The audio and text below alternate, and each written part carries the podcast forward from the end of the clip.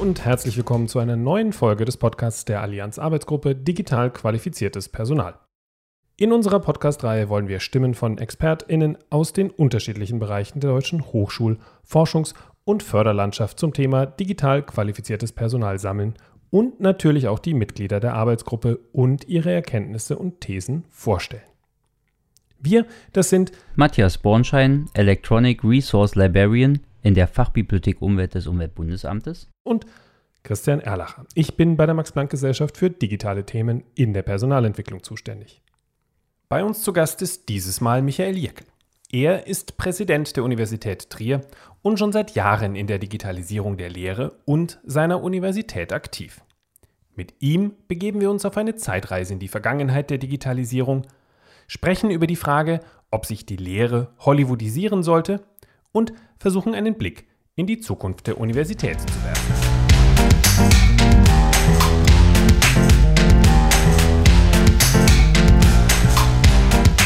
Hallo Herr Jeckel, schön, dass Sie bei uns im Podcast sind. Bevor es losgeht, stellen Sie sich doch einfach mal am besten selber vor. Also kurze Infos zu Ihrer Vita, zu Ihrer aktuellen Position und die Schwerpunkte, die Sie bearbeiten.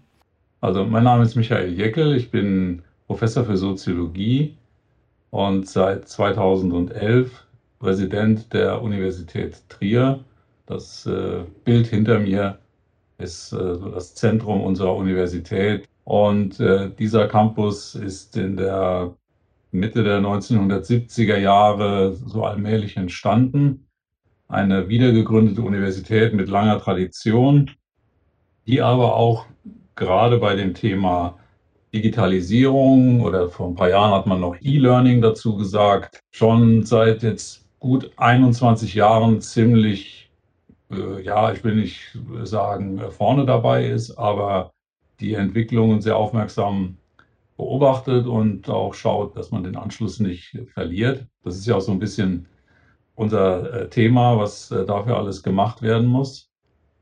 Ich bin seit einigen Jahren auch im Hochschulforum Digitalisierung aktiv. Das ist ja im Jahr 2014 gegründet worden und äh, leitet da auch den sogenannten Stakeholder-Dialog seit ein paar Jahren. Da kommen also aus verschiedensten Bereichen, aus den Hochschulen, aber auch aus Bildungseinrichtungen, die, die nicht im universitären Kontext angesiedelt sind, Menschen zusammen und tauschen sich über die Entwicklung an ihren jeweiligen Standorten aus.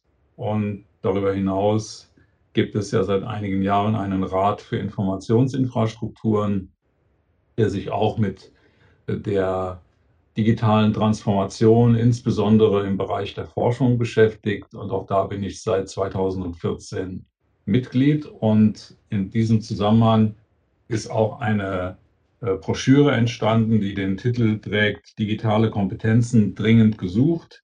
Empfehlungen zu Berufs- und Ausbildungsperspektiven für den Arbeitsmarkt Wissenschaft. Ich nehme an, dass wir an der einen oder anderen Stelle in den nächsten Minuten äh, nicht über diese Broschüre, aber zumindest über Inhalte äh, davon äh, sprechen werden oder ich sie an der passenden Stelle auch einbringen kann. Perfekt. Aber bevor wir wirklich einsteigen, spielen wir mit unseren Gästen immer so ein kleines Spiel. Und zwar heißt es, alle guten Dinge sind drei. Ich würde Ihnen jetzt einen Satzanfang vorlesen, den Sie im Idealfall mit drei Worten ergänzen. Äh, Michael Jeckel beschreibe ich in drei Worten mit. Offen, freundlich, entgegenkommend. Digitalisierung bedeutet für mich. Herausforderung, Anpassung, Wagnis. Und zum Schluss, eine attraktive Universität ist für mich. So etwas, was Sie hinter mir sehen, eine Campus-Universität mit digitalen Elementen. Das sind aber jetzt keine drei Wörter gewesen. Alles gut. Vielen lieben Dank. Herr Jeckel, als äh, Wissenschaftler beschäftigen Sie sich ja seit vielen Jahren mit vielen Dingen rund um die Digitalisierung. In mhm. dem Kontext auch mit der Medienentwicklung und dem Stellenwert neuer Informations- und Kommunikationstechnologien. Wie haben sich denn in Ihrer Einschätzung in diesem Feld die Kompetenzen verändert mhm. in den letzten 10, 15, 20 Jahren? Wenn ich äh, 25 Jahre zurückgehe, da sind wir im Jahr 1995, 96. Zu diesem Zeitpunkt erinnere ich mich noch gut, erschien in der Süddeutschen Zeitung ein Artikel, in dem es um die Frage ging, was geht uns denn dieses Internet eigentlich an? Das wurde zu einem Zeitpunkt formuliert, als ungefähr 5% der Bevölkerung einen Internetanschluss äh, auch privat hatten. Ja.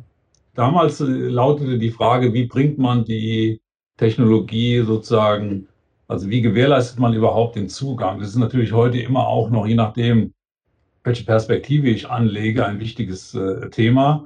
Es geht aber dann häufiger eher um die Frage, schnell oder langsam oder äh, weniger komfortabel oder äh, die Luxusvariante. Ja. Aber vieles, was man, was man damals als so die Vorboten der Digitalisierung betrachten konnte, war in erster Linie so auf der, ja, also auf der assistierenden Ebene. Also man, man konnte die Dinge besser bereitstellen. Man hatte plötzlich Zugriff auf Dinge, die man vorher nur äh, zunächst in der Bibliothek abholen musste.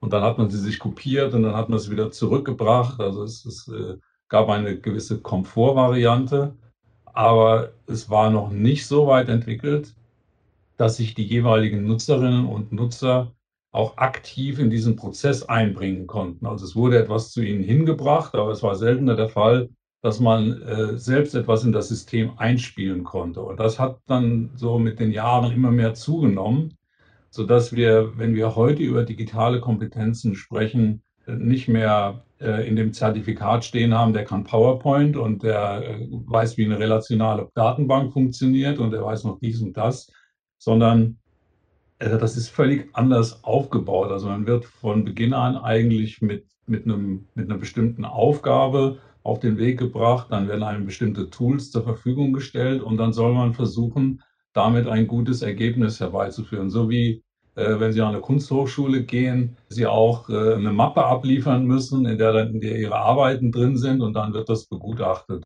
Also das Ganze hat eine wesentlich aktivere Komponente bekommen und deshalb ist das ähnlich wie im, in dem Bereich der Massenkommunikation, den ich über viele, viele Jahre auch bearbeitet habe. Da hatten man lange dieses, äh, da ist einer, der sendet an viele. Das haben wir heute natürlich in der Vorlesung auch noch. Aber je nachdem, wie variabel so eine Vorlesung aufgebaut ist, äh, kann heute, wenn die entsprechenden Technologien da sind, und das können Sie auch mit Ihrem eigenen Smartphone machen oder mit, mit, mit einem Tablet, da braucht gar keine Einrichtung vorhanden sein, können Sie auch in Dialog treten mit der Dozentin oder dem Dozenten und es liegt dann wiederum an, an seiner Flexibilität, wie er zum Beispiel damit umgeht. Also das wäre jetzt nur im Kontext einer Vorlesung, aber auch im Kontext eines Seminars ergeben sich ganz andere Möglichkeiten der Zusammenarbeit. Äh, und das hat eben zur Folge, dass man über die Struktur der Wissensvermittlung auch mehr und mehr nachzudenken beginnt also wenn diese Möglichkeiten der verstärkten Teilhabe wirklich gegeben sind, sei es vor Ort in einem Raum oder sei es auch in Form eines hybriden Formats, dann macht es vielleicht auch nicht mehr Sinn zu sagen, äh, jetzt ist der Student A mit seinem Vortrag dran und dann die Studentin B mit ihrem Vortrag. Das kennen wir alle mehr oder weniger noch aus unserem äh, Studium. Das haben wir zwar alle eingesehen, dass das so sein muss, aber so immer erhellend war es ja jetzt, war es ja jetzt auch nicht. Also diese Herausforderung, die technologischen Vorgaben jetzt auch gut in das zu integrieren, was ein Seminar im 21. Jahrhundert irgendwann vielleicht einmal ausmacht, da finde ich schon einen, einen, qualitativen Sprung gegenüber dem, was wir in den 90er Jahren, da waren wir froh, wenn wir einen Beamer installiert hatten. Jetzt reden wir über Kollaborationssoftware, die uns in die Lage versetzt, in Lehre, Forschung und vielen anderen Bereichen auch diesem, diesem äh, mittlerweile ja außerhalb der Universität sehr stark propagierten Gedanken von Citizen Science und so weiter auch gerecht zu werden. Also wie kann man sowohl auf dem Campus diese Art von Integration gewährleisten und wie kann man sie auch über die, wie kann man die, äh, die Open University oder die offene Universität auch in diesem Sinne durch te technologische Unterstützung noch weiter voranbringen. Also das ist für mich ein, glaube ich, ein zentraler Bereich, der, der sich verändert hat. Und deshalb sind die digitalen Kompetenzen, äh, natürlich braucht man diese alten noch. Man muss natürlich auch noch wissen, wie PowerPoint oder Prezi oder mit was, was immer man jetzt arbeitet, wie das äh, zumindest in den Grundzügen funktioniert. Und wenn man äh, Microsoft Excel beherrscht, ist das auch nicht schlecht. Also diese, diese, dieses Grundgerüst, das braucht man ja nach wie vor. Aber hinzu kommen jetzt eben so Plattformen wie Wonder oder MetaMost und was es da so alles gibt. Also es ist ja auch auf semantischer Ebene eine wahre Explosion von Ideen. die, die man da fast äh, täglich registrieren kann. Und da muss man eben dann auch als Universität schauen, äh, wir können ja nicht auf jedem Pferd reiten, äh, also da muss, muss man auch mal Entscheidungen treffen und das erwarten die Studierenden auch, weil wenn man ihnen äh, eine Folie zeigt, wo 30 verschiedene Kollaborationstools oder Abstimmungstools drauf sind, dann, äh, ja, dann sagen sie, ja, was, was soll ich denn davon jetzt nehmen? Ja, also Vorentscheidungen sind also nach wie vor wichtig. Bei dem Thema würde ich bleiben. Sie sind ja auch seit Oktober 2020 Mitglied der Arbeitsgruppe Digitalisierung in Lehre und Studium und haben jetzt schon gesagt, dass sich da ganz viel geändert hat. Vor allen Dingen, dass viele oder unzählige neue Tools hinzugekommen sind. Aber wie sieht es denn jetzt mit den Kompetenzen der Lehrenden und Studierenden aus? Können die mit diesen Tools auch umgehen? Also wissen sie, was man damit machen kann, dass man die digitale Lehre im 21. Jahrhundert, wie Sie sagen, auch wirklich, dass man die Möglichkeiten nutzt, die uns da geboten werden? Ja, also da ist, noch, da ist definitiv noch sehr viel Luft nach oben, aber gerade jetzt während der Pandemie haben eigentlich Entscheidungen der jüngeren Vergangenheit gezeigt, wie wichtig diese gewesen sind. Früher war es ja so, wenn, wenn jemand kam und sagte, ja, ich bin Experte für Didaktik, ja, dann haben die meisten eben gesagt, ja, aber ich weiß schon irgendwie, wie das geht. Ja, also als, als ich studierte, gab es in dem Gebäude, in dem die Abteilung für Soziologie war, da gab es auch eine kleine Abteilung für Hochschuldidaktik. Und irgendwie hat man immer das Gefühl gehabt, dass der links liegen gelassen wird oder dass er sich nur mit einem sehr kleinen Kreis trifft und die meisten äh, irgendwie den Sinn und Zweck dieser jenseits der fachwissenschaftlichen Kompetenz auch wichtigen Expertise nicht so ernst genommen haben. Oder anders formuliert, jeder dachte eigentlich, das kann ich doch ohnehin. Ja.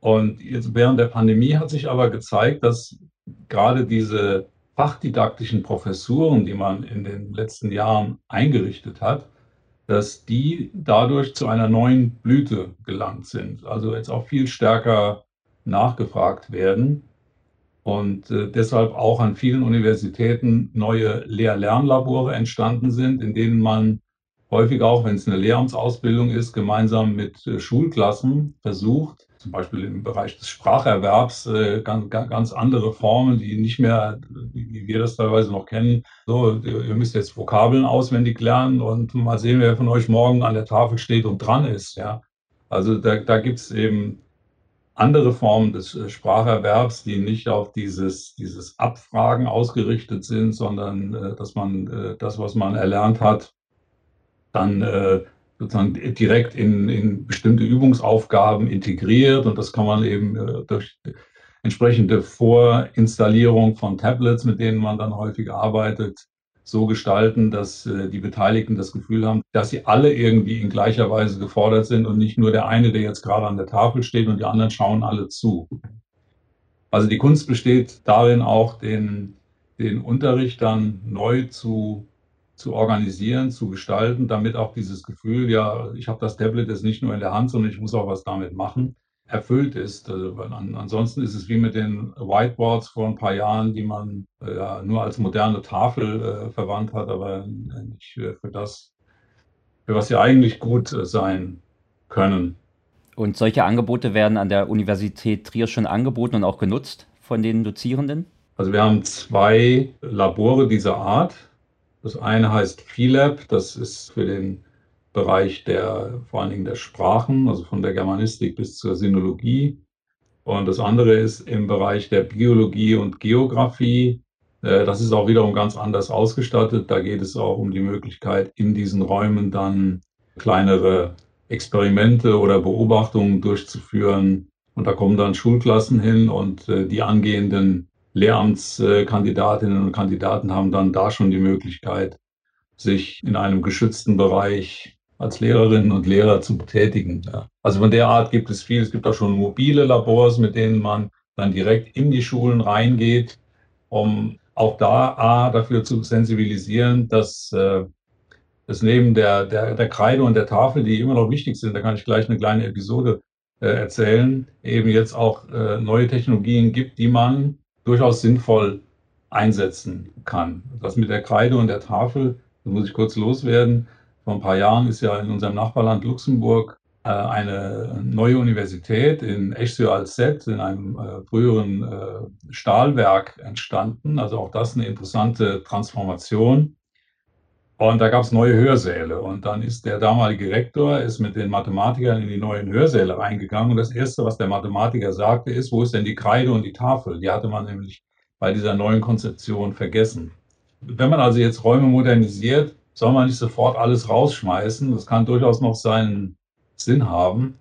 Gerade da geschieht jetzt auch durch die Pandemie eben sehr viel. Also ob jetzt in Rheinland-Pfalz oder in Niedersachsen, Bayern, Baden-Württemberg, Berlin, egal wo Sie hinschauen, alle Länder nehmen mehr oder weniger viel Geld in die Hand, um auch den, äh, den Campus selbst zu modernisieren. Also man, man könnte ja den Eindruck haben, dass all diese Investitionen langfristig dazu dienen werden, dass man den, den Campus nicht mehr benötigt. Also das ist jedenfalls nicht unsere Intention, sondern viel Geld fließt jetzt in die Innenausstattung der Räume, dass also dort auch möglichst äh, komfortabel, ohne, wie das in der Vergangenheit ja häufig der Fall war, denken Sie mal noch an die Zeit, als man mit dem Videorekorder kennt kaum noch jemand, äh, in ein Seminar gegangen ist und dann musste man da erstmal dreimal stöpseln und dann hat man den richtigen Ein- und Ausgang nicht gefunden. Da war das halbe Seminar schon vorbei, bis dann der kleine Film, den man mal zeigen wollte, endlich lief. Das sieht man heute schon, wenn man in die Hörsäle reinkommt. Ja, da ist ein kleines Display, das sind zwei Handbewegungen und dann äh, ist das, was man braucht, wenn es gut installiert ist, ist dann auch da. Und man merkt die Technik dann gar nicht mehr. Der, vor 25 Jahren hat man die Technik noch wirklich sehr, sehr stark äh, gemerkt. Heute verleitet sie eher dazu, dass sie auch von den eigentlichen Dingen auch mal ablenkt. Ja, das Phänomen ist uns ja hinreichend bekannt. Aber es ist in der Hinsicht zwar natürlich nach wie vor ein Störfaktor im Hinblick auf die Frage der Aufmerksamkeit, aber wenn der Stoff, der präsentiert wird, spannend ist, dann äh, fällt ja auch dieses, dieses Ablenkungsmanöver eher zurück oder wird an den Rand gedrängt. Und dann merkt man die Technologie vielleicht, vielleicht gar nicht mehr so stark, wie man das äh, vorher auch alleine, was die Geräusche angeht, äh, schon verspürt hat. Aber merken Sie ja auch eine äh, ne Nachfrage Ihrer Professoren an der Uni Trier, dass man halt nach diesen neuen didaktischen oder Methodenkompetenzen fragt. Also was ist denn überhaupt möglich oder wie, ob gibt es da ein höheres Fortbildungs, eine höhere Fortbildungsnachfrage? Können Sie sowas erkennen? Äh, man merkt bei, schon bei den Berufungen, jetzt jüngere Kolleginnen und Kollegen, die, die bringen das äh, häufiger auch schon mit. Ich kann das am Beispiel, also wir haben gerade in unserem Fachbereich äh, Rechtswissenschaft aktuellen Generationenwandel. Ich will damit gar nicht sagen, dass die Älteren das nicht tun, aber, äh, aber viele, gerade auch der, der Jüngeren, haben jetzt sehr schnell auch in der Pandemie reagiert, weil wir hier gerade einen Podcast aufnehmen. Es gibt einen sehr interessanten Strafrechtspodcast von zwei jungen äh, Trierer Strafrechtsprofessoren, die damit auch schon mal äh, den universitätsinternen Preis abgeräumt haben. Und wenn das jemand sieht, auch aus, eine, aus einer anderen Disziplin, dann inspiriert das natürlich auch. Sagt, ah, das, das ist ja ein interessantes Format, das könnte ich mir auch mal überlegen. Äh, vorher gab es das auch schon in, in so einer schönen Disziplin wie der Rechtsgeschichte, die in Trier auch mit zwei Professuren vertreten ist. Und am Anfang haben wir, also wenn ich sage am Anfang, dann ist das so vor fünf, sechs Jahren gewesen, haben wir gedacht, wir müssen diese vielen kleinen Initiativen im Bereich der digitalen Lehre auch mit einem eigenen Preis loben oder einen Preis dafür ausloben. Das haben wir auch bis vor zwei Jahren gemacht. Und dann haben wir uns aber entschieden, nee, wir müssen jetzt irgendwie weg von dieser Trennung. Also es, ist, es kommt jetzt nicht mehr so sehr darauf an, dass da auf der Bühne auch noch einer steht, der das digital kann und die anderen fünf, die den Preis bekommen haben, die sind alle noch auf der klassischen Schiene unterwegs. Weg mit dem Begriff digital. Wir haben eine neue Arbeitsstelle gegründet, also wir haben keine Koordinationsstelle E-Learning mehr, so hieß die bis vor sagen wir, fünf Jahren. Und jetzt heißt sie Arbeitsstelle für gute und innovative Lehre. Also wir machen gar nicht mehr diesen Unterschied. Wenn jemand, äh, früherer Kollege von mir, der ist in den Hörsaal gegangen äh, und dann, äh, Gott, wenn sie dem vorne einen Sessel hingestellt hätten und, äh, und, und einen Tisch, dann hätte er sich da hingesetzt und da hätte der 90 Minuten lang, ohne irgendwas in der Hand zu haben, über das Thema, das anstand, geplaudert. Und jeder hätte 90 Minuten lang zugehört, ohne eine einzige, also jenseits der Sprache, äh, noch involvierte Technologie. Kann man sich kaum noch vorstellen. Ja, gerade jetzt im Zuge der Pandemie sind ja die Vorlesungsformate eher kürzer geworden. Ja, also das, was man in der, in der Internetwelt die Learning Nuggets genannt hat, also diese, diese kleinen Bytes, die man dann äh, präsentiert, Das hat sich aber nur in der Tendenz natürlich in der Pandemie auch gezeigt, dass man von den 90 Minuten weggegangen ist und man ist irgendwie kürzer geworden. Aber im Ergebnis ist es gar nicht so entscheidend, ob das jemand mit oder ohne Technologie macht, sondern dass er eine Dramaturgie im Kopf hat, die in der Lage ist, die, die Leute zu begeistern. Und das wird bewertet. Und natürlich nimmt bei diesen Dramaturgien jetzt die, sozusagen das Spielerische, also die, die Einbindung unterschiedlicher Möglichkeiten. Also nehmen, nehmen wir jetzt mal einen naturwissenschaftlichen Bereich, der ist jetzt in Trier nicht so stark vertreten, aber es gibt auch hier Geowissenschaftler und naturwissenschaftlich ausgerichtete Psychologen zum Beispiel. Die, die haben zum Beispiel sowas wie ein virtuelles Labor, da können die Experimente simulieren. Äh, und das ist äh, natürlich auch, gerade in der Pandemie war das eine hochinteressante Sache, weil man ja Schwierigkeit hatte, mit Probanden überhaupt zu arbeiten. Und dann, dann hat man diese neuen Möglichkeiten eingesetzt. Oder die die Simulation in einem, in einem, sagen wir mal, quasi physikalischen Labor. All solche Dinge, die kann man ja auch in eine Präsenzvorlesung sehr gut integrieren. insofern gibt es ja in nahezu allen Disziplinen einen, also wenn Sie die klassische Archäologie des Jahres 1995 mit der des Jahres 2021 vergleichen, sind das Welten, was, was im Hörsaal geschieht. Wenn Sie die Kunstgeschichte des Jahres 1995 mit 21 vergleichen, sind es auch Welten, aber vielleicht nicht so große wie, äh, sagen wir mal, in den Raum- und Umweltwissenschaften, die sich ja vor lauter Daten nicht mehr retten können, weil, weil die äh, millisekundenweise von Sentinel-2 und wie die Satelliten, die uns da oben umkreisen, alle heißen, geliefert werden. Da komme ich zu einem weiteren Punkt. Wenn Sie heute Lehre und, und Forschung im, im Sinne des Humboldtschen Ideals gut miteinander verknüpfen können, dann müssen Sie auch in der Lage sein, mit diesem Datenvolumen umgehen zu können. Und das ist ja auch das große Thema jetzt des Rats für Informationsinfrastrukturen gewesen. Und da würde ich sagen, das kann jetzt nicht jeder. Das kommt auch noch darauf an, welche Daten es sind. Also bei den Kunsthistorikern sind es, sind es, ist es häufig visuelles Material. Bei den äh, Naturwissenschaftlern sind es häufig Messdaten. Also wie archiviere ich die? Wie, wie gewährleiste ich den flexiblen Zugriff? Äh, wie sichere ich, dass auch Dritte mit diesen Daten umgehen können? Also das große Thema Langzeitarchivierung. Also wenn Sie früher ein Projekt gemacht haben, ja, da waren Sie mehr oder weniger so unter sich und am Ende haben Sie eine Schublade aufgemacht, haben Sie alles reingelegt. Und wenn Sie keiner gefragt hat, sag mal, was hast denn du da eigentlich gemacht? Kannst du das mal dokumentieren? Wusste das ja äh, die Nachwelt, äh, also vielleicht ihre Kolleginnen und Kollegen, die wussten das. Natürlich gab es auch schon Datenbanken, äh, jetzt in, in, meinem Fach in der Soziologie, zum Beispiel Solis und Foris, die wurden in, in Mannheim und in, in, Köln wurden die gepflegt. Da hat man jedes Jahr hat man da so einen Fragebogen bekommen, da sollte man das ausfüllen.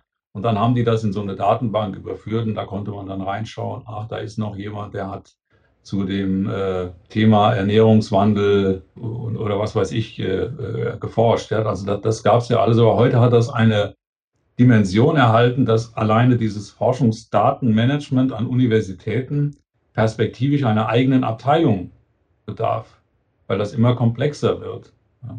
Dann kommt diese Open Science Philosophie noch hinzu. Also was ich damit sagen will, der wissenschaftsunterstützende Bereich an Universitäten und Hochschulen wird in den nächsten Jahren weiter deutlich steigen. Das ist auch der, der Tenor der Broschüre, die ich eingangs erwähnt habe. Und äh, da können Sie nicht davon ausgehen, dass das die Leute, die ohnehin schon da sind, auch alle können. Also da gibt es einen erheblichen Weiterbildungsbedarf oder man schreibt diese Stellen ganz neu aus. Das haben wir 2014, 15 das auf unserem Campus auch gemacht. Die Stelle heißt aktuell Servicezentrum E-Sciences. Und da sind Informatiker, Webdesigner, Experten für dieses ganze Thema Forschung und Dokumentation, die sind da unterwegs und unterstützen hausintern, machen aber auch Angebote für andere Universitäten. Also ich bekomme auch regelmäßig Angebote von dieser Abteilung, wo dann beispielsweise für Darmstadt oder Würzburg, also irgendeine Universität, die mitbekommen hat, ach, da gibt es diese Expertise, ich brauche das für mein DFG-Projekt. Und dann zahlen die uns dafür. In der Regel sind das kleinere fünfstellige Beträge und äh, darüber wird diese Abteilung eben so ein bisschen mitfinanziert. Und das ist unglaublich viel Bewegung ja, bei Studierenden und bei Lehrenden, in der Lehre selbst und in der Forschung. Ich würde gerne noch nachhaken, weil Sie ja auch die Studierenden erwähnt haben und Sie haben ja viel Kontakt mit Studierenden an der Uni. Und wie würden Sie denn persönlich die Kompetenzen des wissenschaftlichen Personals von morgen hier einschätzen? Also wie kommen die an die Universität? Kommen die auch mit diesen ganzen neuen digitalen Möglichkeiten, die Sie anbieten, zurecht? Und äh, denken Sie, dass die neuen Kollegen dann am Ende auch fit sind für dieses ganze Thema Forschungsdatenmanagement? Also wie finde ich Daten, wie bereite ich die auf und wie mache ich sie wieder langzeitverfügbar? Also zu erwarten, dass das, dass das alle irgendwie mitbringen, ich glaube, das, das wird, wird definitiv der Fall sein. Aber viele bringen eben so aus ihrem äh, Erfahrungsbereich, also wenn ich jetzt an die jüngeren Leute denke, die an die Universität kommen, und das sind ja häufig dann auch Juniorprofessorinnen und Juniorprofessoren, die sind in der Regel so zwischen 30 und 35, manchmal auch schon ein bisschen älter, je nachdem, wie die akademische Karriere bislang verlaufen ist. Also die bringen alle irgendwas mit und im, im Kern gibt es ja auch so, wir, so ein Common Sense, was man auch, was, was sozusagen jeder irgendwie beherrschen muss. Ich muss in der Lage sein, die Lernplattform zu bedienen. Ich muss in der Lage sein, die Anlagen, die dann in den Hörsälen und Seminaren sind, äh, nach einer einmaligen oder mehrfachen Anleitung auch eigenständig bedienen zu können. Also früher gab es ja noch technisches Personal, das ist morgens um 7 Uhr sind die durch alle Hörsäle gelaufen und haben geschaut, geht der Beamer, geht der Overhead-Projektor noch, ja, und sol solche Geschichten. Das haben sie natürlich heute durch eine Fernwartung immer noch. Ja, die sitzen dann in ihrem, in ihrem Rechenzentrum oder ihrem IT-Zentrum und schauen von dort darauf, ob die, die Abläufe, so wie sie sein sollen, auch gut äh, funktionieren. Also für diese immer wieder neuen technologischen Schübe muss man natürlich auch immer wieder neue Zertifikate entwickeln. Oder äh, man macht es so, äh, dass man entweder Module anbietet, in denen das äh, gebündelt wird. Das Problem ist dabei noch, dass es gerade in bestimmten Studiengängen noch schwierig ist für diese Module, die dann auf diesen spezifischen Zuschnitt, sagen wir mal, äh, ich nenne das jetzt mal Science Skills oder Lehrskills oder was auch immer, wenn das curricular nicht verankert ist, dann machen die Leute das nicht. Ja, also es, äh, da muss jetzt zum Beispiel auch gerade in den Lehramtsstudiengängen ist da jetzt auch ein Prozess in Gang gekommen, wie man das integrieren kann. Damit das nicht an der, an der simplen Frage scheitert, ja, wenn ich das mache, was kriege ich denn dafür? Das muss irgendwie Hand in Hand gehen. Und das sieht man jetzt auch schon bei den Reformen, die im gesamten Lehramtswesen bundesweit unterwegs sind, dass dadurch die qualitätsoffensive Lehrerbildung äh, jetzt gerade in der zweiten Runde, in der ersten Runde vielleicht noch weniger, aber in der zweiten Förderrunde doch sehr viele Projekte dabei sind. Unser Projekt heißt Trigital Pro, also Trier äh, Digital. Das fließt dann direkt auch in das Leitbild der Lehrerinnen und Lehrerbildung an unserem Standort und natürlich auch an anderen Standorten fließt das ein. Ja, also es wird irgendwo zu einer Selbstverständlichkeit und nicht wie früher, wenn man dachte, ich mache noch ein Zertifikat, das ist irgendwie so was Zusätzliches. Ja. Das kann perspektivisch gar nicht mehr etwas Zusätzliches sein, denn das wird so selbstverständlich werden wie der Führerschein für das Autofahren. Also in, in dieser Richtung muss das integrativ gedacht werden. Das ist so die eine Schiene. Die betrifft aber, das ist noch nicht so sehr fachspezifisch. Das Fachspezifische kommt eigentlich automatisch. Also wenn ich heute zurückgehen würde in mein Fach, ich bräuchte zunächst einmal eine gewisse Zeit, um mich überhaupt mit dem neuen Methodeninstrumentarium anfreunden zu können. Ich weiß natürlich, dass es das gibt, aber da ich jetzt Präsident bin, habe ich kaum Gelegenheit, es anzuwenden. Nehmen Sie nur mal eine triviale Frage. Es gibt so eine berühmte äh, Frage aus der Agenda-Setting-Forschung. Das ist eine Tradition. Da geht es darum, haben die Medien so eine Art von Thematisierungsfunktion? Bestimmen sie äh, in weiten Teilen darüber, worüber die Leute eigentlich sprechen? Ja? Früher hat man geschaut, was die Leute im Fernsehen, im Radio und in der Zeitung so mitbekommen haben und was sie lesen.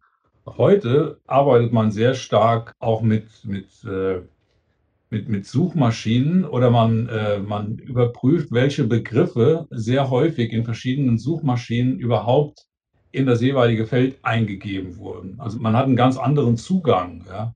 Man schaut nicht nach den Themen, sondern man schaut danach, was haben die Leute denn gesucht um darüber äh, Aufschluss äh, zu erhalten, was für sie wichtig ist oder was sie als wichtig empfinden und, und warum sie das tun.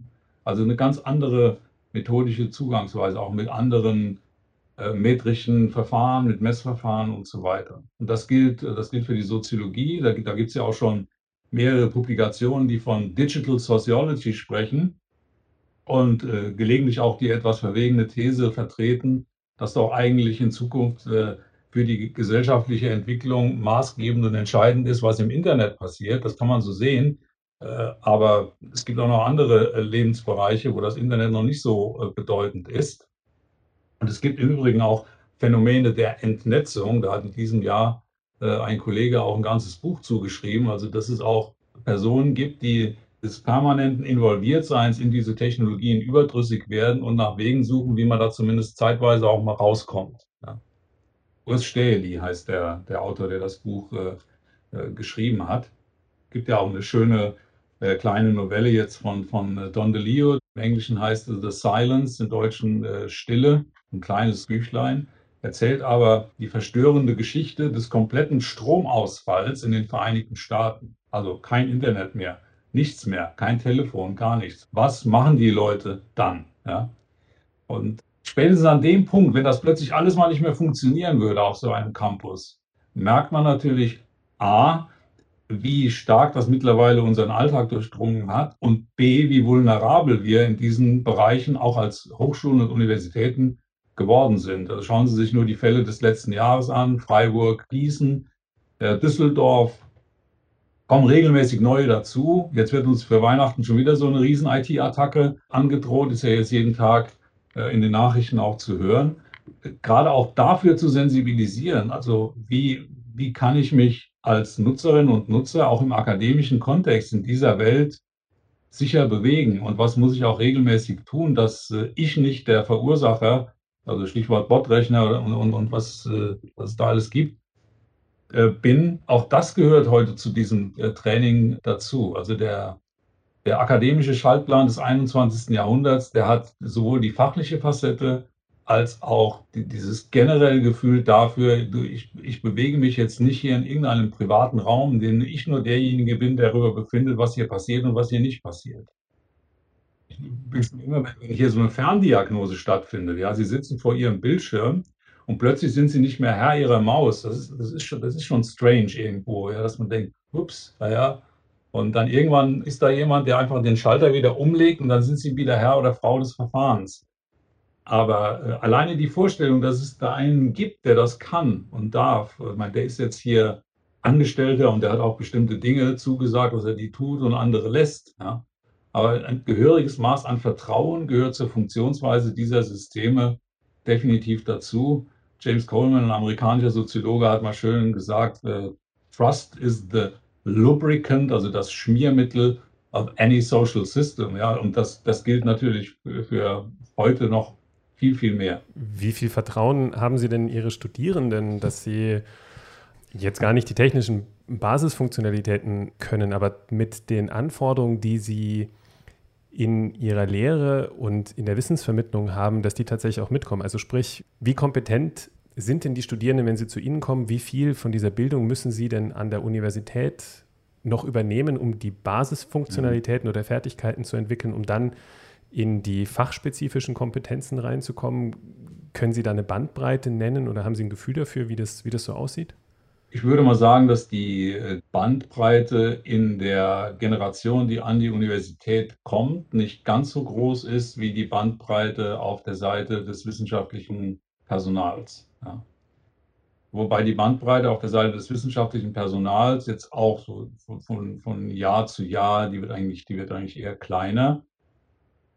Das hat nicht nur damit zu tun, dass die junge Generation an die Universität kommt, sondern dass auch die, die ältere Generation sich mehr und mehr äh, gegenüber diesen Dingen äh, zu öffnen beginnt. Bei der jungen Generation äh, muss man natürlich äh, schon, äh, schon sagen, also vor, vor Jahren man, konnte man vielleicht noch sagen, es geht nicht nur darum, dass man irgendwelche Generationen miteinander vergleicht, sondern manchmal ist es schon so, dass das jüngere Geschwister mehr kann als das ältere äh, Geschwister. Also dass die Differenzen in dem, was man, womit man arbeitet und was man äh, für, für gut findet oder weniger gut findet oder mit welcher Plattform man arbeitet, welchen Messenger-Dienst man nutzt äh, oder welche äh, sozialen Medien äh, favorisiert werden, dass das häufig nicht nur so eine Generationendifferenz ist, sondern manchmal äh, schon geringe Altersdifferenzen darüber befinden können, dass es da andere Orientierungen gibt. Das bringen die natürlich alles mit, wenn sie, wenn sie an die Universität kommen. Die sind natürlich schnell und äh, erwarten vielleicht auch schnelle Reaktionen, weil sie diesen, diese Art von, von, von Austausch einfach aus ihrem Alltag äh, gewohnt sind. Das ist aber nicht das Entscheidende für, für, die Frage, komme ich jetzt in einem Studium gut zurecht? Das kann, das kann eher sogar ein ablenkender Faktor sein. Um im Studium jetzt zurechtzukommen, äh, wird es immer wichtiger, dass man lernt, gut zu recherchieren. Zu meiner Zeit bestand das noch darin, dass man sich in äh, Bibliotheken durch Nachschlagewerke gekämpft hat, die also so, die so einen Biblio, äh, bibliografischen Charakter hatten. Als ich hier nach Trier kam, die Trierer Universitätsbibliothek, die Ende der 70er Jahre entstanden ist, hatte relativ schnell ein äh, voll elektronisches System und das bis heute immer weiterentwickelt wurde. Ich habe selbst in Mainz studiert, da habe ich meine Qualifikationsarbeiten häufig noch mit dieser typischen Handbewegung. Habe ich also vor so einem Zettelkatalog gestanden und habe gesucht, ja, bis, ich die, bis ich die Sachen gefunden habe. Und das war, als ich dann Ende der 90er Jahre hierher kam, war das schon ein gewisser äh, Quantensprung. Und natürlich ist auch der Quantensprung von dieser Zeit in das Jahr 2021 dramatisch. Also äh, wir haben mittlerweile die, E-Book-Tradition, wir setzen vermehrt auch Open Access, wir äh, haben sehr, sehr viele Datenbanken, die natürlich auch Geld kosten, die gepflegt werden müssen, aber man muss auch lernen, mit diesen Datenbanken umgehen zu können. Und das gehört eben heute, wenn man ein Studium beginnt, gerade in der Bachelorphase auch dazu, dass man in der Hinsicht, sei es von dem Bibliothekspersonal oder sei es von dem fachlich geschulten Personal in, dem jeweil, in der jeweiligen Disziplin, die man studiert, dass man da zumindest am Anfang so eine Art Einführungskurs äh, bekommt und das auch regelmäßig dann während des Studiums immer wieder weiterentwickelt und trainiert. Da sind wir wieder bei dieser Modulfrage, also wie, wie schafft man es, dass das möglichst flächendeckend alle erreicht. Früher gab es ja sowas wie Studium Integrale oder Studium Generale. Sowas gibt es ja kaum noch. Deshalb haben wir, wir jetzt zum Beispiel, und andere haben das auch gemacht, wir haben ein Nebenfach im Bereich äh, Digitalisierung aufgesetzt. Das könnte man also im Bachelor jetzt als Hauptnebenfachkombination wählen. Und in diesem Nebenfach sind ganz unterschiedliche Dinge gebündelt. Da kommt aus der Psychologie. Wir haben hier in Trier ein Leibniz-Institut, das für die gesamte Dokumentation der, der Forschung der Psychologie in Deutschland zuständig ist. Die entwickeln auch Repositories und, und, und. Also die sind mit der Frage des Forschungsdatenmanagements, der Archivierung, und der Zugänglichmachung tagtäglich beschäftigt. Und die haben in diesem kleinen Studiengang den Auftrag, gerade diese Recherchemöglichkeiten und die, diese Dinge zu vermitteln.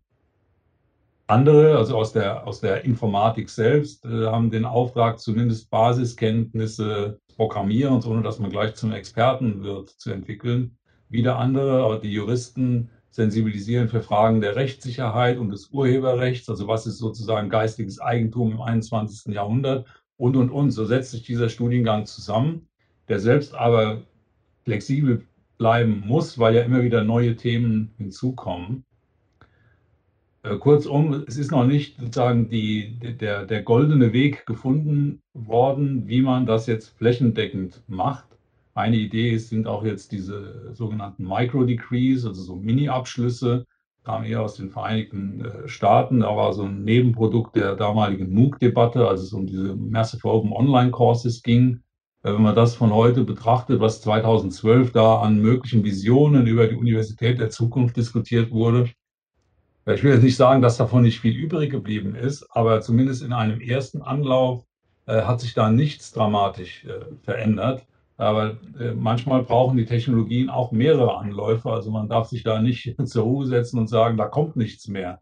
Überhaupt ist der, der gesamte, die gesamte Welt des Internets zu einem eigenen Bildungsmarkt geworden. Ob das jetzt Wissen to go ist oder ob das der Erfolg äh, der, äh, der Kollegin, die, äh, na, die Chemikerin, die jetzt auch häufig, häufiger im zweiten deutschen Fernsehen diese sehr anschaulichen Sendungen macht. Ja, das sind ja alles Beispiele, die kommen aus der akademischen Welt, wählen aber für die Wissensvermittlung ein nicht unbedingt für die akademische Welt typisches Modell.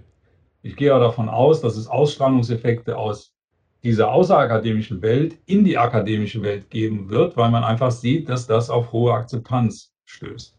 Das muss jetzt nicht zu einer Hollywoodisierung des, äh, äh, des Hörsaals führen, also dass da jeder jetzt äh, dramaturgische Fähigkeiten mit sich bringen muss. Da haben auch manche Kolleginnen und Kollegen schlicht Angst davor. Ja. Ich kenne Kolleginnen und Kollegen, die wollen nicht, dass ihre Vorlesung auch aus Urheberrechtsgründen, glaube ich, äh, manchmal äh, aufgezeichnet wird. Die machen das dann asynchron. Ja. Das, das, das kann ich auch gut äh, verstehen. Aber es gibt ja also Vorzeige, Professorinnen und Professoren, also der Michael Sandel ist so einer, die BBC hat ja mal, hat mal so eine Serie gemacht, äh, Global Philosophers, und dann, dann stand er da äh, in einem BBC-Studio, um ihn herum jetzt nicht drei Bildschirme wie in unserem Fall, sondern 60, die aus der ganzen Welt zugeschaltet waren. Und die konnten ihn dann nach seinem Vortrag, also sie kamen dann in einen Dialog. Ja. Dann fragt der eine aus Neuseeland, der zweite aus Nigeria, der dritte aus Kanada und so weiter. Das hat natürlich was von Internationalization at Home, setzt aber auch ja, eine entsprechende Bereitschaft voraus, sich auf so etwas, auf das Unvorhersehbare, man weiß ja nicht, was man, was man gefragt wird, einzulassen. Also es gibt unglaublich viele Möglichkeiten, was, was einem da offen steht. Und deswegen ist es wichtig, dass man äh, immer darüber nachdenkt, was sind so die Basic Skills, die wir den Leuten mitgeben müssen. Und da ist das Sicherheitsthema äh, jetzt in den letzten Jahren einfach aufgrund der, der vielen Vorfälle, wo es auch zum Stillstand der Systeme dann gekommen ist, das hat schlicht an Bedeutung zugenommen.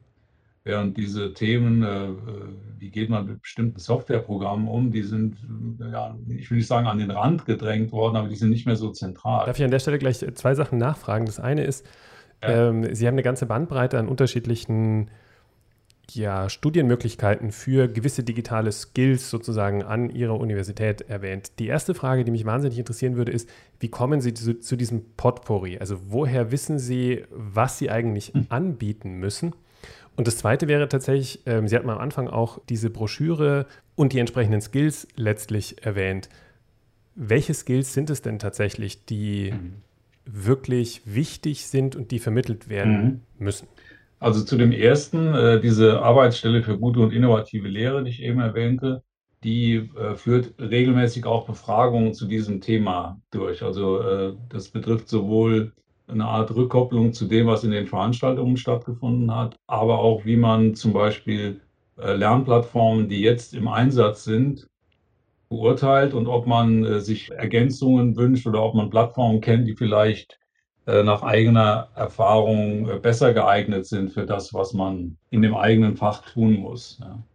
Also zu den Skills gehört, also definitiv äh, ist der, ist der Bereich des Recherchierens ein ganz, ganz zentraler Punkt, wenn wir über das wissenschaftliche Arbeiten sprechen. Dann gehören natürlich auch schlicht die, die Funktionsweise bestimmter Systeme muss einfach auch äh, verstanden werden. Aber man muss dann auch in der Lage sein, äh, also wenn es jetzt zum Beispiel heißt, man, man hat in einem Seminar die Aufgabe, eine Arbeitsgruppe zu leiten und man soll dazu jetzt beispielsweise eine, eine bestimmte Software einsetzen, dann äh, gibt es natürlich bestimmte Standardwege, wie man das tun kann. Aber man kann natürlich auch in kreativer Weise mit, mit solchen äh, Dingen umgehen und da lernt man auch voneinander. Also ich habe das mal bei Wonder erlebt, das, das wurde eingesetzt bei einer, was war das nochmal? Entweder vom DAAD oder von der, vom, von der DFG, der Neujahrsempfang. Da war dann jeder quasi war so wie so eine Art Kreis in diesem Wunder und dann, dann sollte man sich äh, mit, mit der eigenen Tastatur oder mit, dem, mit, mit der Maus konnte man sich dann bewegen und äh, schon da äh, konnte man sehen, ja, die einen können, können das besser und die anderen, die springen irgendwie immer daneben. Also es, es gibt einfach eine Vielzahl an praktischen Elementen, die man einfach üben muss aber auch natürlich so klassische Dinge wie, wie kann eine Präsentation äh, heute aussehen und wie viel Inhalt kann man äh, ganz äh, klassisch sozusagen auf einer Folie unterbringen. Ja? Und wie, wie, wie systematisiert man so etwas? Welche Möglichkeiten der variablen Gestaltung, des Einspielens, des Nutzens mehrerer Medien innerhalb einer Präsentation gibt es? Ja? Und äh, das, das fällt ja nicht vom Himmel. Äh, und da, da bin ich auch ganz, äh, ganz ehrlich, wenn, wenn da ein, ein jüngerer äh, Student mir diese Dinge zeigt, die heute alle möglich sind, da bin ich natürlich weitaus weniger im Training als diejenigen, die jetzt als neue Generation auf einen Campus kommen.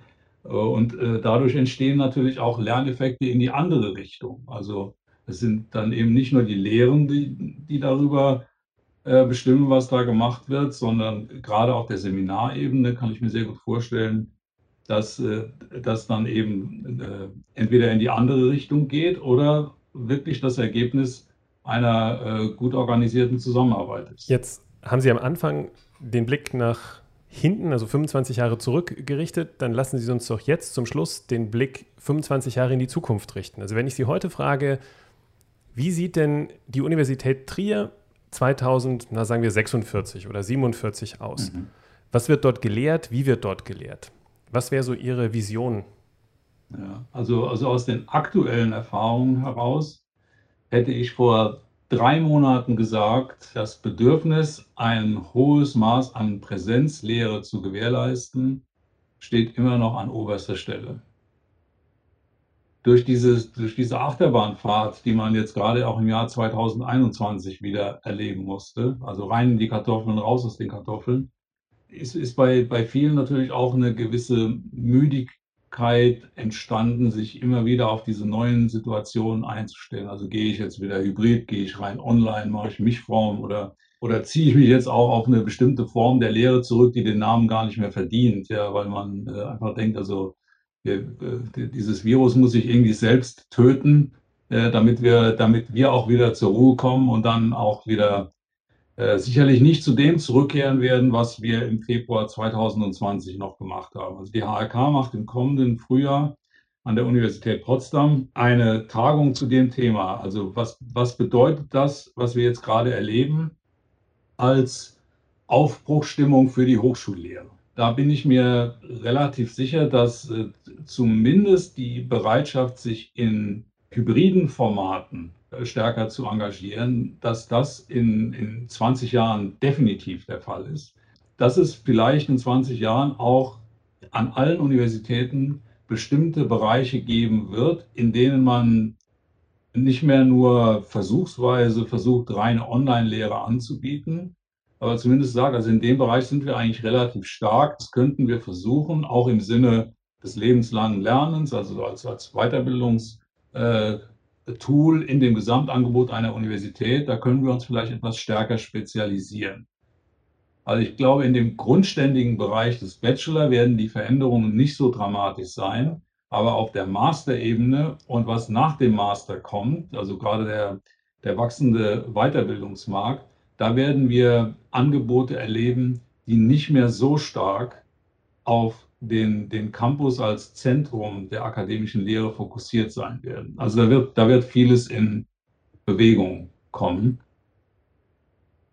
Und ich denke, dass auch die, der, der Wunsch, die, die Flexibilität, die man jetzt notgedrungen an den Tag legen musste, dass man dieser Flexibilität auch viele Vorteile abgewonnen hat und dass man die nicht aufgeben möchte. Das beginnt bei, äh, bei der Frage, wie man äh, zum Beispiel die gesamte Selbstverwaltung an einer Universität organisiert. Wir haben gestern in unserem Senat eine lange Debatte darüber gehabt, ob es generell möglich sein soll, auch in digitalen Gremien finale Abstimmungen durchzuführen, zum Beispiel über Berufungslisten oder äh, über bestimmte wichtige Grundordnungen, die für den äh, Alltag einer Universität von großer Bedeutung sind in all diesen Bereichen bemerke ich momentan eine große äh, Bewegungsbereitschaft und nicht so sehr den Wunsch, wieder zurückzukehren zu dem, was man mal hatte. Man muss nur bei all diesen Entwicklungen immer darauf achten, dass dieser etwas altmodische Begriff der Universitätsgemeinschaft dabei nicht äh, Kiel geholt wird. Also dass, dass äh, quasi die, die Identität mit einem Standort äh, mehr und mehr verloren geht, wenn das Maß der Flexibilität. Also der eine ist da und der andere ist nicht da. Und wenn Sie da mal sowas wie ein Dies Academicus machen wollen, also die Eröffnung des akademischen Jahres, äh, die einen kommen, die anderen kommen nicht. Das ist heute schon so. Aber man hat immer noch das Gefühl, das ist so zumindest zu Beginn des Jahres ein Tag, an dem die Universität sich mal jenseits ihrer fachlichen Differenzierung auf sich selbst besinnt und auch mal darüber nachdenkt, wofür, wofür stehen wir eigentlich und wo wollen wir eigentlich hin. Und das ist für, nach meiner Auffassung und nach auch Auffassung meiner Kolleginnen und Kollegen, außerhalb von Trier äh, etwas, was man unbedingt bewahren muss. Also wir werden eine neue Mischform von Präsenz und digital erleben, in der das Digitale einfach aufgrund des Komforts, den diese Technologie mit sich bringt, eine wachsende Bedeutung erhalten wird. Aber man muss darauf achten, dass äh, dadurch der Gedanke der Campus-Universität und äh, der, der Vorzüge des an einem Ort Zusammenseins nicht verloren gehen. Ja. Ansonsten ist, ist auch vor, vor ein paar Jahren mal der damalige Präsident der Stanford University gefragt worden, das war so in der Hochzeit der MOOC-Debatte, wie denn Stanford im Jahr 2060 aussehen wird. Da hat er auch sehr diplomatisch geantwortet, ja, es wird mehr von dem geben, aber Sie werden immer auch noch die klassische Vorlesung hören.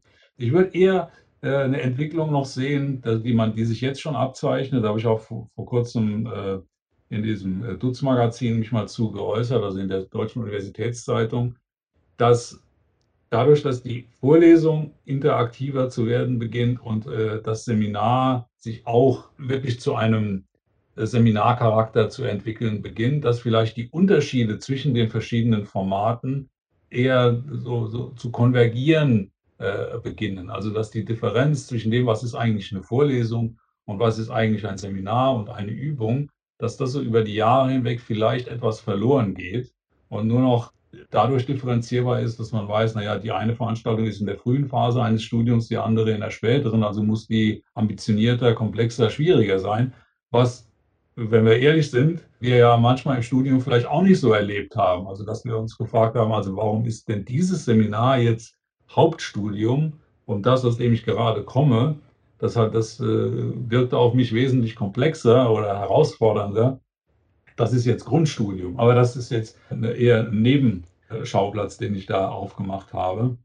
Also in die, in die Glaskugel schauen ist, äh, ist bei diesem Thema schwierig, aber so weit würde ich schon sagen, dass das Digitale einen höheren Stellenwert bekommt, auch was die Profilbildung des jeweiligen Standorts angeht. Also dass, dass es eben bestimmte Angebote gibt, mit denen man nicht nur die Klientel vor Ort, sondern verstärkt auch die Klientel außerhalb des Campus zu adressieren versucht, weil der, der Zugang zu dieser Klientel leichter wird und die Möglichkeiten innerhalb der digitalen Welt auch das, das Präsenzgefühl zu simulieren vielleicht leichter werden. Ja, also wenn ich mir jetzt nur anschaue, welche Filme schon in den deutschen Kinos laufen oder wenn Sie mal äh, Ian McEwans äh, Roman Maschinen wie wir äh, lesen, was also da schon über Androide und so weiter geschrieben wird, das ist natürlich alles Zukunftsmusik, aber die, die KI-Entwicklungen sind so schnell,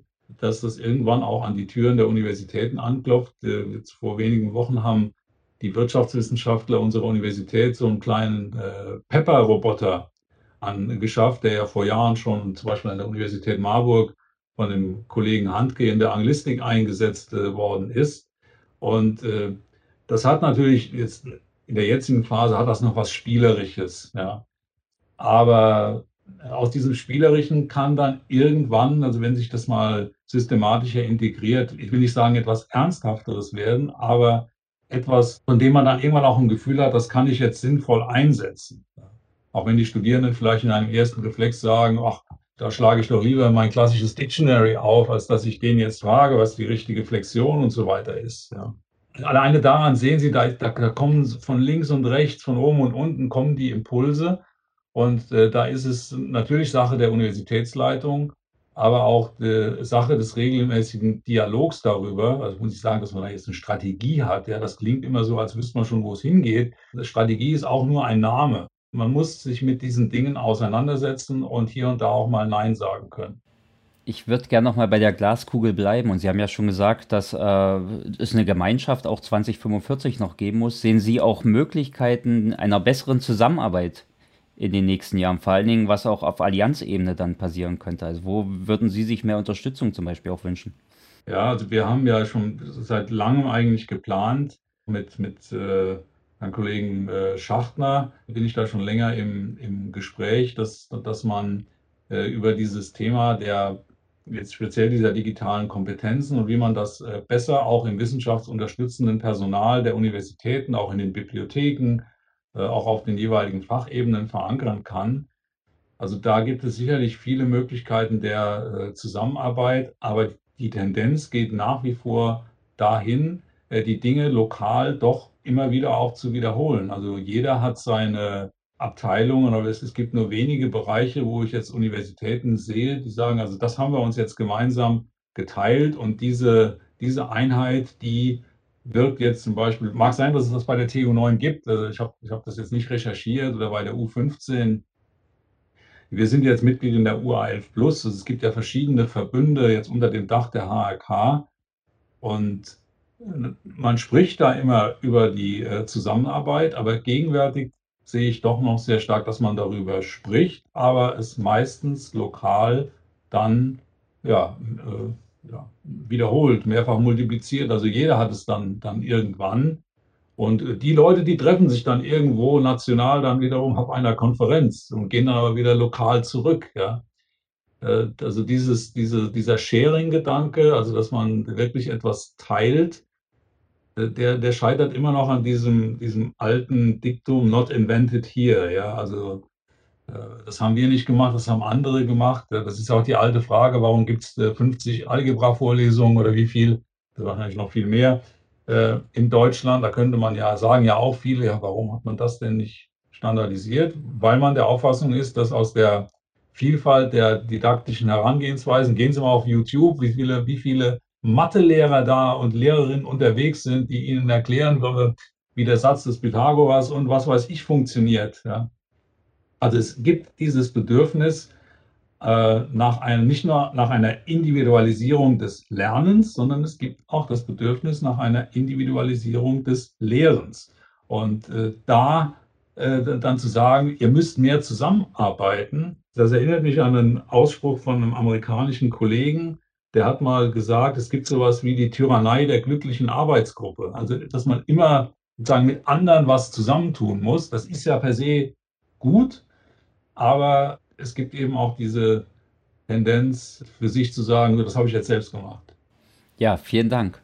Zum Ende, Herr Jeckel, wollen wir dann doch noch ein bisschen mehr über Sie erfahren und ich hätte wieder drei kleine ja, Fragen an Sie, die Sie auch gern mit mehr als drei Worten beantworten können diesmal. Und zwar wäre die erste Frage, welchen Skill würden Sie an sich verbessern?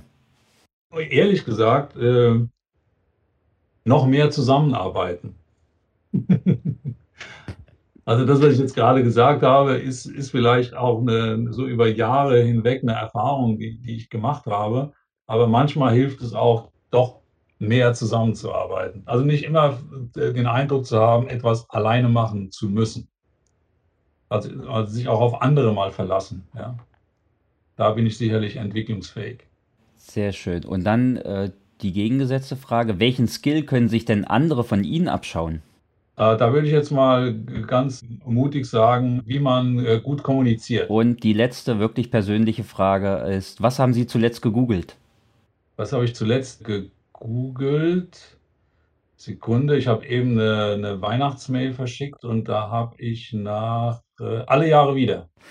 Herr Jeckel, Vielen, vielen Dank für das spannende Interview, für die Beantwortung der Fragen. Es war sehr unterhaltsam, sehr interessant, denke ich. Wir hoffen, dass wir uns dann irgendwann in einem Hearing vor Ort mal kennenlernen können. Persönlich. Ja, vielen, vielen Dank für die Einladung.